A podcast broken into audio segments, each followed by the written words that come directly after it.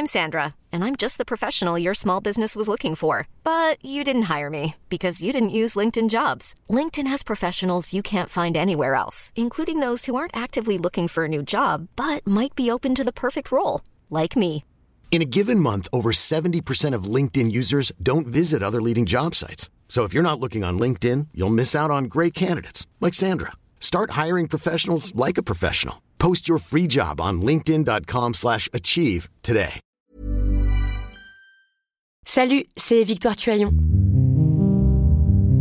Ces derniers mois, avec mon équipe, on a travaillé sur une série exceptionnelle. Ça s'appelle 20 milieux sous ma chair. L'autrice, Caroline Potier, a exhumé des cassettes audio qu'elle enregistrait pour sa meilleure amie lorsqu'elles étaient ados et qu'elle traversait l'enfer, les violences que lui infligeait son père. À partir de son histoire, Caroline Potier, devenue journaliste, a mené l'enquête. Comment on pourrait éradiquer l'inceste? C'est beau, c'est intelligent, c'est bouleversant, et je pèse mes mots, c'est d'utilité publique. Pour continuer à sortir de l'océan du déni, écoutez 20 milieux sous ma chair, dans le cœur sur la table.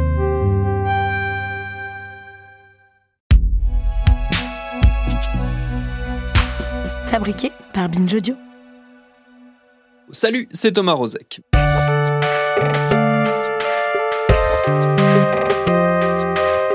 Le masque et après ce sera quoi? Là, nous rentrons dans une forme d'oppression.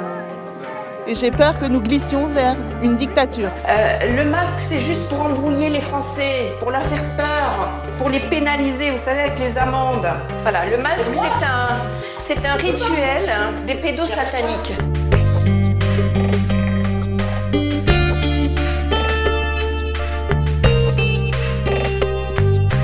Même si on a toutes et tous très fort voulu croire un scénario idéal où la pandémie dans laquelle nous pataugeons depuis six mois ferait mentir les prédictions et ne plongerait pas une seconde fois le pays dans le marasme, force est de constater qu'on y est, que les mesures de restriction se multiplient et que l'hypothèse d'une sortie rapide de la crise s'éloigne à mesure que les pouvoirs publics se contorsionnent pour donner l'impression d'agir tout en faisant leur possible pour maintenir en action une économie déjà sur les genoux. En parallèle, après avoir au printemps salué le personnel soignant comme une armée républicaine de héros et d'héroïnes, les mêmes pouvoirs publics laissent entrevoir une stratégie qui ne fleure pas vraiment les lendemains qui chantent, avec notamment un nouveau ticket modérateur aux urgences pour faire payer celles et ceux qui ne seront pas hospitalisés.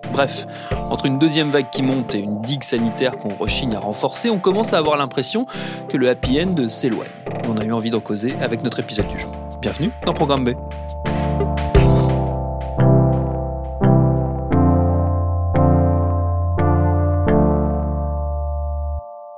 Et en plus de tout ce que j'ai décrit à l'instant, une autre tendance de fond s'installe, la défiance vis-à-vis des mesures de protection et notamment vis-à-vis du masque qui fait l'objet en France comme dans d'autres pays d'un front, alors un front minoritaire certes, mais un front bruyant. C'est sur ce thème que j'ai attaqué la discussion avec mon invité, un habitué de ce podcast puisqu'il s'agit de Christian Lehmann, écrivain, chroniqueur pour Libération et surtout médecin généraliste en Ile-de-France, à qui j'ai demandé donc s'il voyait dans ce mouvement anti-masque une prolongation des antivax, les opposants à la vaccination. Il y a plusieurs choses. Il y a le complotisme de base. Il y a une frange euh, de l'intelligentsia germano-pratine du pays, le clergé euh, culturel, qui explique euh, que dénigrer les mesures barrières, c'est se battre pour les libertés du peuple. les Frédéric Becbédé, les Yann Moix, les Nicolas Bedos qui se prennent pour Jean Moulin en fait euh, ce sont de braves collabos de la Covid, qui peut, le coronavirus peut les remercier. Ensuite, euh, il y a on, va, on va utiliser des choses, des termes qui sont utilisés par tout le monde. Il y a l'effet Dunning-Kruger. Plus les gens n'y comprennent rien, plus ils sont convaincus de leurs compétences. Les médias dans leur euh, majorité, pas tous heureusement, participent euh, du problème en invitant n'importe qui du moment qu'ils puissent faire le buzz. Le, pire étant euh, Sud Radio avec André Berkoff, pour ne pas le citer, et CNews qui récemment a invité un collègue médecin, puis apprenant qu'il exigeait de porter un masque en plateau, l'a décommandé pour le remplacer au débeauté par un homéopathe secteur 2 qui soigne avec des pierres. qui est gémothérapeute et qui s'est illustré à la télévision de telle manière qu'on a bien vu que, comme il le disait, il n'y comprenait rien. Mais l'important, c'était d'avoir un guignol en plateau dont on pouvait voir la tronche. Ce qui est terrible, c'est que le narcissisme de ces animateurs de plateau télé euh, les amène à se balader sans masque et les amène par la force des choses à augmenter la visibilité du mouvement euh, anti-masque. J'en veux pour preuve que euh, euh Cyril Hanouna fait mettre au public en plateau, dans un environnement clos, non aéré, des espèces de visières en plastique qui ne servent strictement à rien, que Gabriel Attal, qui est porte-parole du gouvernement, vient dans cette émission soi-disant pour parler des mesures barrières, en étant infoutu de mettre un masque et en étant infoutu de critiquer évidemment euh, les mesures complètement ridicules qui sont prises pour protéger le public euh, sur le plateau. C'est la même chose chez Arthur, c'est la même chose... Euh, euh, dans l'émission euh, Le meilleur pâtissier, il y a une tu as l'impression qu'ils vivent dans un autre monde, absolument. Et donc, les, injonctions paradoxales qui sont envoyées à la foule par un, un abruti comme Gabriel Attal, c'est vous êtes censé mettre des masques, mais pas nous. Et ça marche pour tout le monde. Hein. Ça marche pour Castaner lors de son investiture. Ça a marché pour Macron pendant longtemps. En gros, vous, vous devez mettre des masques, mais pas nous. Alors, il est évident que ça signifie aussi, vous devez vous taire, on ne veut pas avoir votre bouche ni vous entendre, alors que nous, nous pouvons continuer à raconter des conneries. Euh, je suis pas étonné que ça fasse le lit d'un mouvement anti-masque, puisque l'injonction qui est donnée est totalement conne, est totalement euh, contradictoire.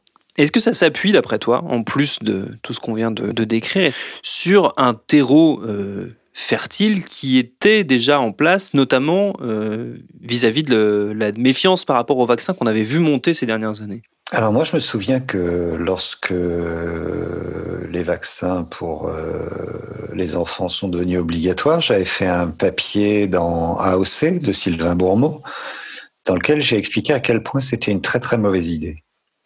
Vacciner un enfant, euh, c'est un acte médical.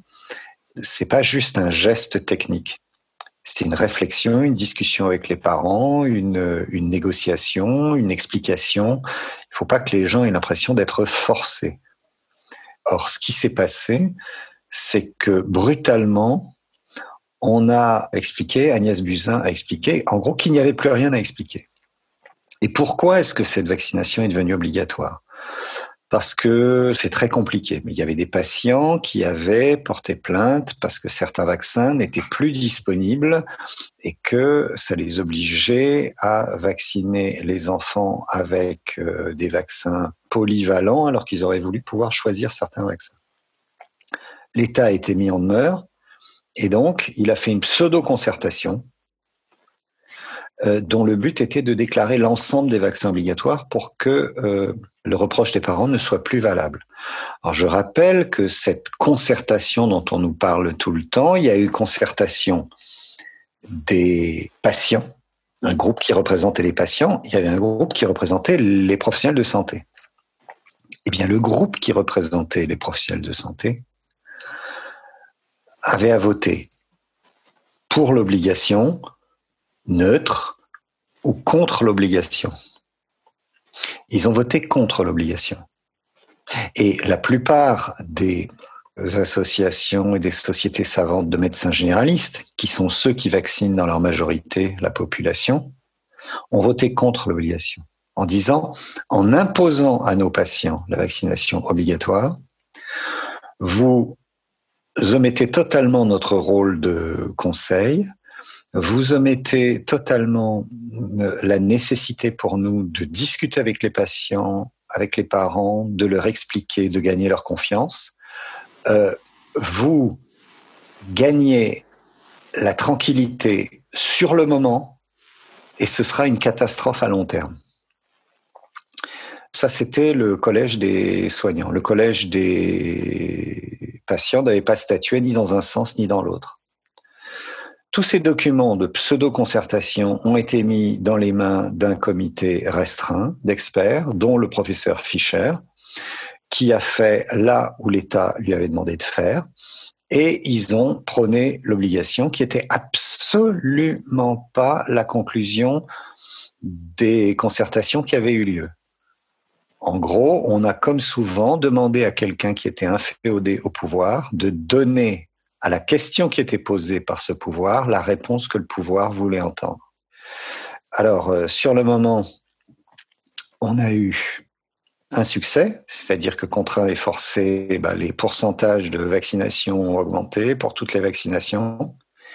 Et en même temps, les gens ont eu l'impression, et c'était pas faux, d'être dépossédés d'une réflexion à ce sujet, d'une, d'un temps de concertation avec le médecin, et on en paye le prix aujourd'hui.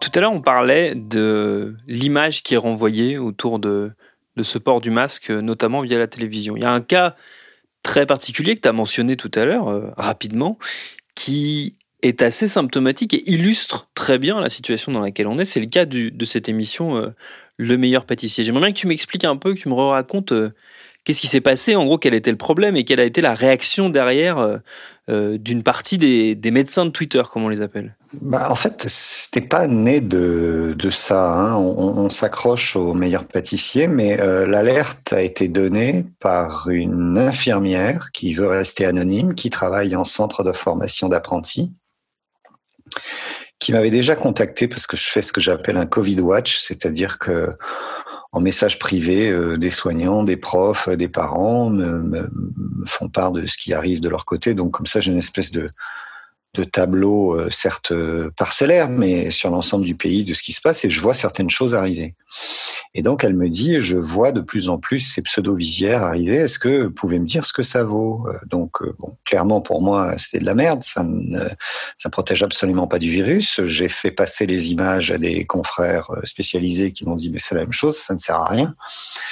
J'ai interpellé Olivier Véran sur Twitter, des collègues se sont joints à moi et en l'espace de très peu de temps, en l'espace de très peu de temps, en moins de 12 heures, euh, parce que des journalistes avaient repris euh, de, mémoire Aurélie Sipos du Parisien, puis Sud-Ouest, puis l'agence France Presse. Ils sont allés poser la question à la Direction générale de la santé, qui a été obligée de se sortir les doigts. Après tout, ça faisait neuf mois.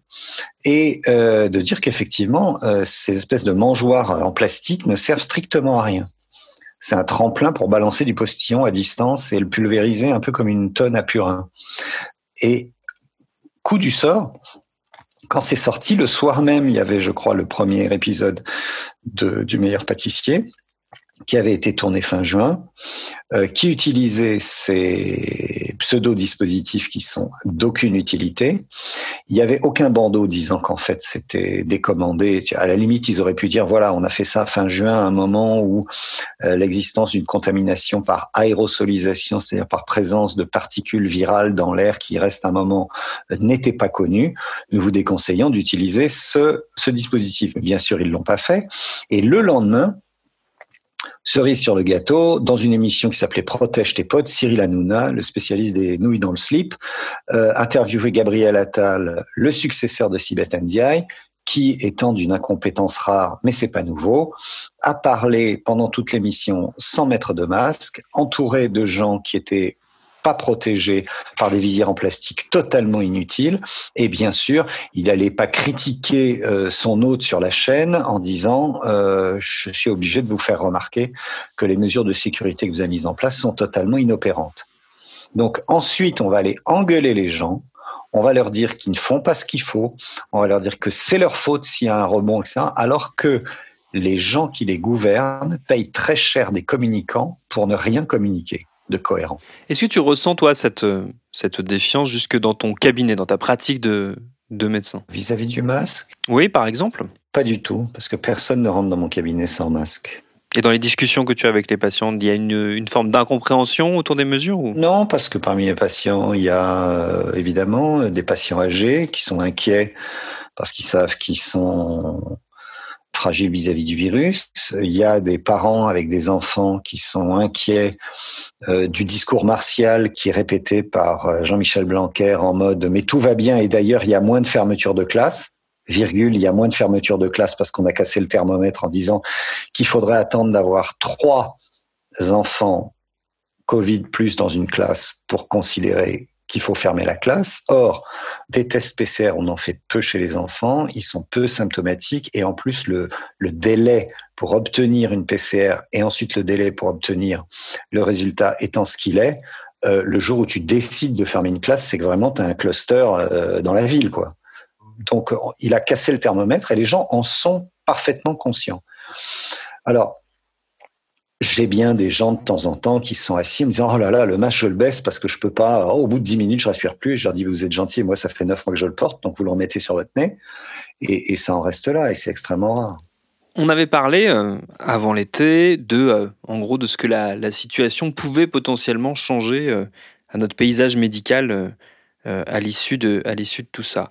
Euh, ce qu'on est en train de constater, c'est que, comme on le craignait, euh, le monde d'après ressemble quand même vachement au monde d'avant, voire est, un peu pire que le monde d'avant. Et moi, je me demandais comment était perçu du côté des soignants, et notamment du côté de quelqu'un comme toi qui pratique la médecine généraliste, les annonces récentes, ce qu'on a entendu par exemple sur euh, cette instauration d'une nouvelle forme de ticket modérateur aux urgences, euh, qui ferait payer les gens qui ne sont pas hospitalisés. Enfin, tous ces signaux, euh, on parlait d'injonctions contradictoires tout à l'heure, tous ces signaux là aussi contradictoires sur les moyens, le fameux argent magique qui devait couler sur la santé. Oui, alors, l'histoire des urgences, alors, il faut savoir déjà que quand les gens euh, vont aux urgences, ils payent. Hein. Enfin, c'est leur mutuelle qui paye, mais c'est pas gratuit les urgences hospitalières, d'accord? Ça a un coût. C'est un coût pour la société et, au final, il y a quelqu'un qui paye euh, pour, pour les soins qui sont faits. Mais au-delà de ça, c'est vraiment à un moment où les gens ont peur, sont inquiets, où l'hôpital est en grave tension, on donne encore une fois une fausse réponse à un vrai problème.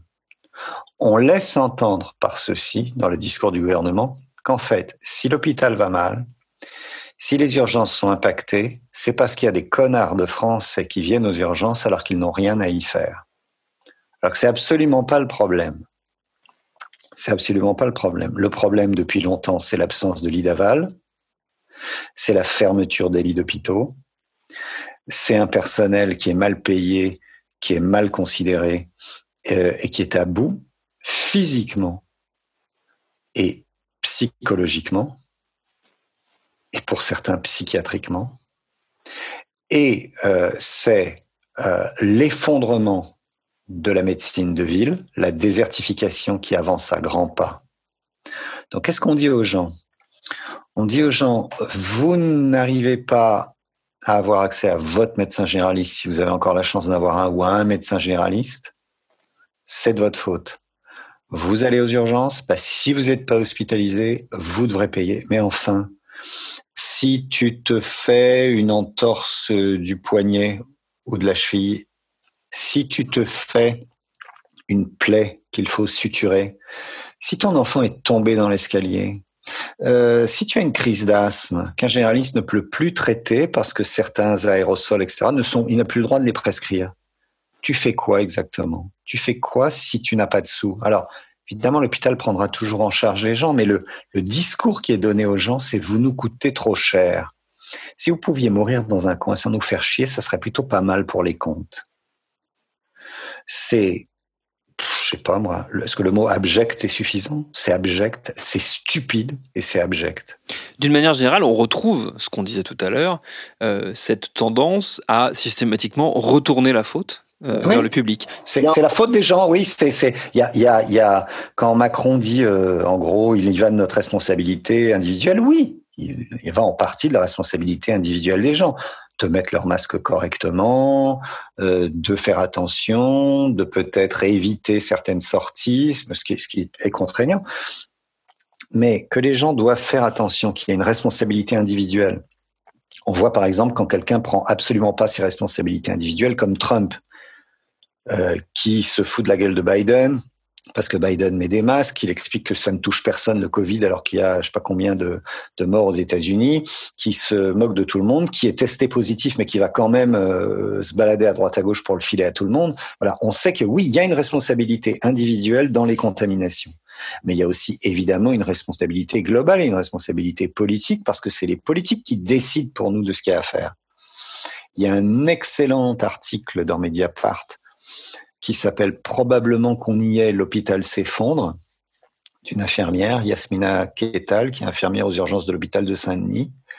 Et moi, j'ai lu son, son papier, qui est probablement un des meilleurs papiers que j'ai lu pendant, depuis le début de la crise. C'est un papier que j'aurais aimé avoir écrit, dans lequel elle parle de là où elle est en tant que soignante à l'hôpital, à quel point elle en peut plus. Et moi, ce que je vois venir à travers mon Covid Watch, c'est ça.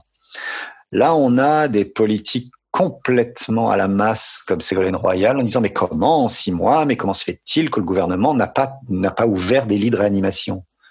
Je veux dire, c'est pas comme si elle n'avait pas été fait partie de gouvernements pseudo-socialistes qui ont fermé les lits de réanimation, qui ont fermé les lits en général parce qu'il n'y a pas d'argent magique. Et puis, c'est pas tout d'avoir des lits, il faut avoir des soignants à côté. Et vu comment ils sont traités, ben, les gens se barrent. Il y a des gens qui se barrent, il y a des infirmiers qui foutent le camp. On a héroïsé euh, les soignants, mais en fait, euh, les médailles, les applaudissements, les trucs, bah, c'est sympa un temps, mais si tu ne changes rien aux conditions de travail des gens, quand ils sont pris la première vague et qu'ils ont tenu, et que certains des leurs sont morts, quand ils voient arriver la deuxième, faut pas s'étonner qu'il y en a qui jettent l'éponge en disant moi ça va, moi j'ai donné ce que je pouvais donner. Les gens ont individuellement, même s'ils sont soignants, le droit de penser à eux aussi et de se sauver aussi pour eux, pour leur famille, pour leurs proches. Toi, tu ressens cette euh, lassitude très profonde qu'on voit de l'extérieur, même quand on n'est pas en contact directement avec les soignants Ah bah, on le voit clairement chez les soignants, on le voit chez les soignants hospitaliers, on le voit chez les infirmiers, on le voit chez les médecins. Alors, ce qui est terrible, c'est que ça donne parfois, euh, chez certains médecins qui sont médiatisés, une manière de se sortir de cette angoisse en racontant des conneries à la télévision.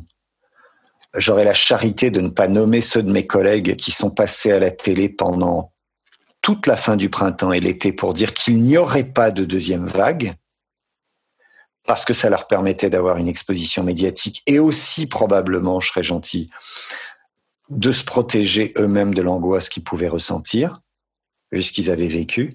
Donc il y a un côté euh, méthode co, et si je le répète suffisamment souvent à la télé, ça n'arrivera pas. Peut-être que ça, voilà, peut-être que tu vois.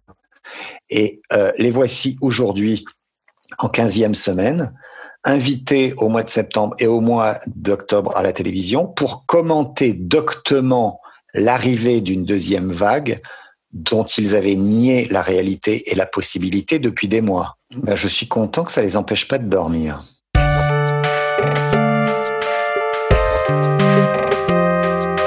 Et si vous voulez prolonger la réflexion, je ne saurais que trop vous conseiller de lire les chroniques de notre invité sur le site de Libération. Ça s'appelle Journal d'épidémie. Merci à Christian Lehmann pour ses réponses. Programme B, c'est un podcast de Binge Audio préparé par Lauren Bess, réalisé par Mathieu Thévenon. Abonnez-vous sur votre appli de podcast préféré pour ne manquer aucun de nos épisodes. Facebook, Twitter, Instagram pour nous parler.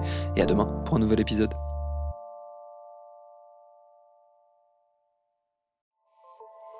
Salut, c'est Sinamir du podcast L'Affaire. En 2016, je suis monté sur un bateau de sauvetage en Méditerranée et ce que j'y ai vu n'a pas changé. En tout, depuis 10 ans, on compte même près de 30 000 morts sur cette mer. Alors dans le naufrage, notre nouvelle enquête, j'ai voulu raconter un cas concret. Comment 130 personnes sont mortes en 2021 à la frontière de l'Europe, malgré des dizaines d'appels de détresse. Qui n'a pas pu les sauver? Et pourquoi? Qui étaient ces disparus? Et surtout, comment on en est arrivé à ne plus parler de 130 personnes qui meurent le même jour sur un bateau au milieu de la Méditerranée? Le naufrage, c'est la nouvelle série du podcast L'affaire de Paradiso Média une enquête que vous pouvez retrouver gratuitement chaque semaine à partir du 27 mars 2024 sur toutes les applications de podcast.